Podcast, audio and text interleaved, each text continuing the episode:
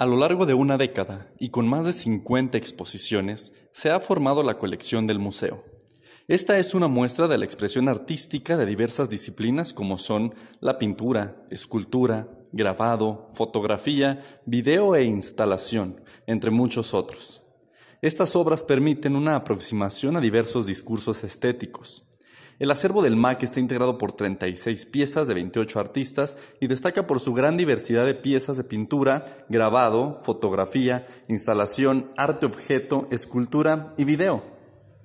de las cuales en esta ocasión resaltamos las piezas escultóricas de la colección que son Anuario de María José de Simón, presentada en la exposición Materia Animada, Cresta Negra de Alberto Castro Leñero, que formó parte de la exposición Vuelta Continua, y Cimientos de Juan Gorupo, presentada en la pieza del mes, las dos últimas ubicadas actualmente en la terraza de nuestro museo.